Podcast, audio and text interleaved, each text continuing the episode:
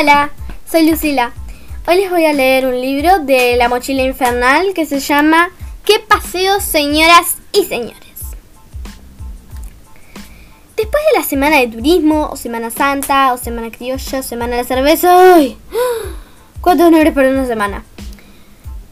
Todos los alumnos de sexto decidieron fijar el lugar a donde irían a fin de año como paseo de despedida de la escuela. La primera reunión la hicieron a la hora del recreo en el mismo salón de clase y cualquiera se dio cuenta de que no se pusieron de acuerdo porque volaron pupitres, tizas, cuadernos, mochilas infernales y hasta el escritorio de la maestra. Cada grupo quería imponer por la fuerza el sitio del paseo a donde querían ir. Pero esos métodos no dieron resultados y para lo único que sirvieron fue para dejar el salón a la miseria y, enemistarse bastante. La segunda reunión fue más pacífica, en casa de Silvia, pero allí se oyeron propuestas disparatadas. Unos decían ir al zoológico a pasar el medio olor a bosta y caras de tristezas encerradas. No.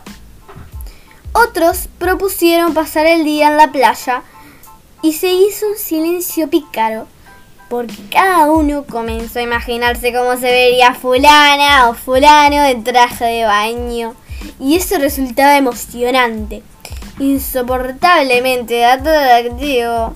Pero la idea no caminó porque algunos decían que no los iban a dejar ir, otros aseguraban que llovería, alguien recordó que, en el agua había que tener cuidado y muchos sintieron algo de pudor y timidez en mostrar sus fisicotes de pies grandes, rodillas huesudas y piernas flaquísimas. Además, un día en la playa no era un verdadero paseo, lo que se dice paseo de veras.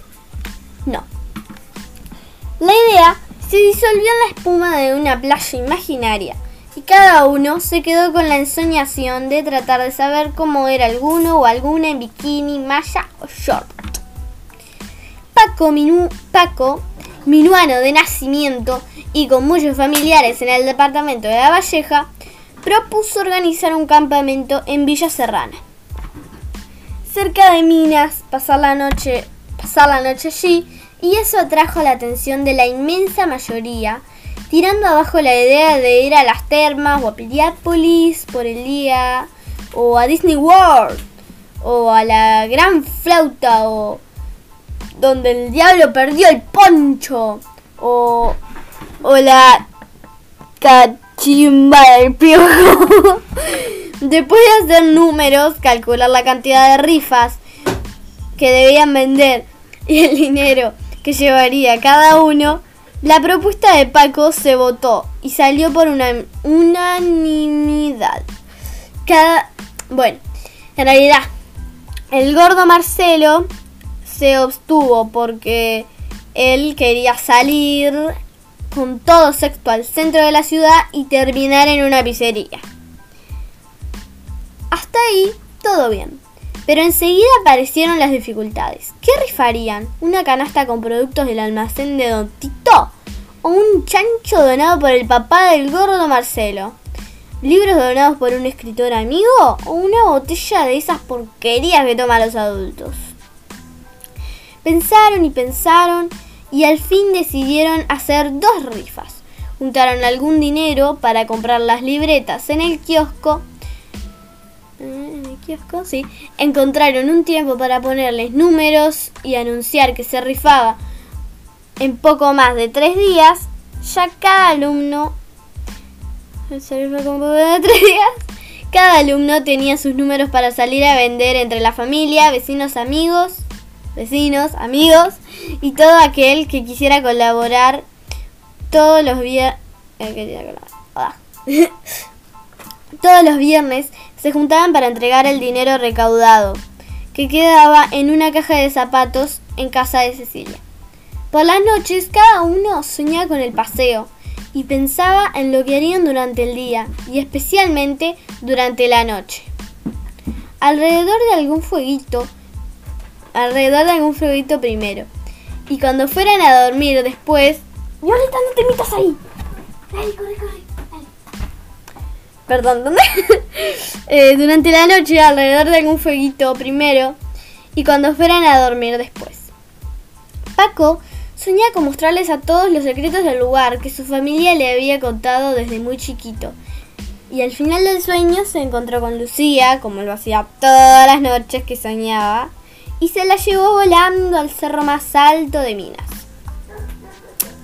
La canasta de Don Tito la sacó una amiga de la madre de Analía, Analía, que nadie conocía, pero que no se demoró en irla a retirar y mandó las gracias escritas en una tarjetita deseándoles éxito en el paseo.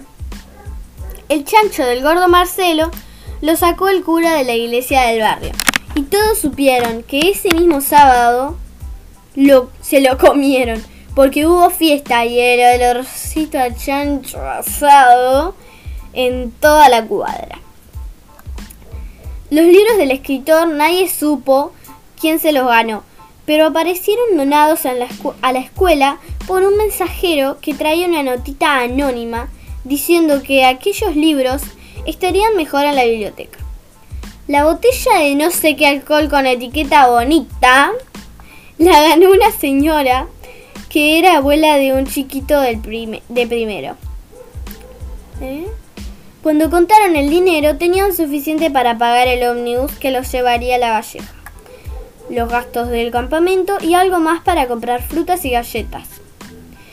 A su vez, cada uno debía llevar un dinero extra para la cena del jueves por la noche y el desayuno y el almuerzo del viernes.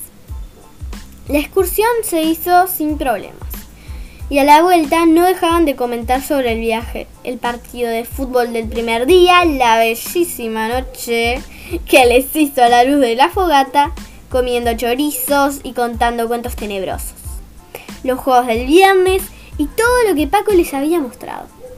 Pero lo que más ocupó la conversación de sexto fue el tema de las nuevas novias y novios que surgieron de aquel paseo.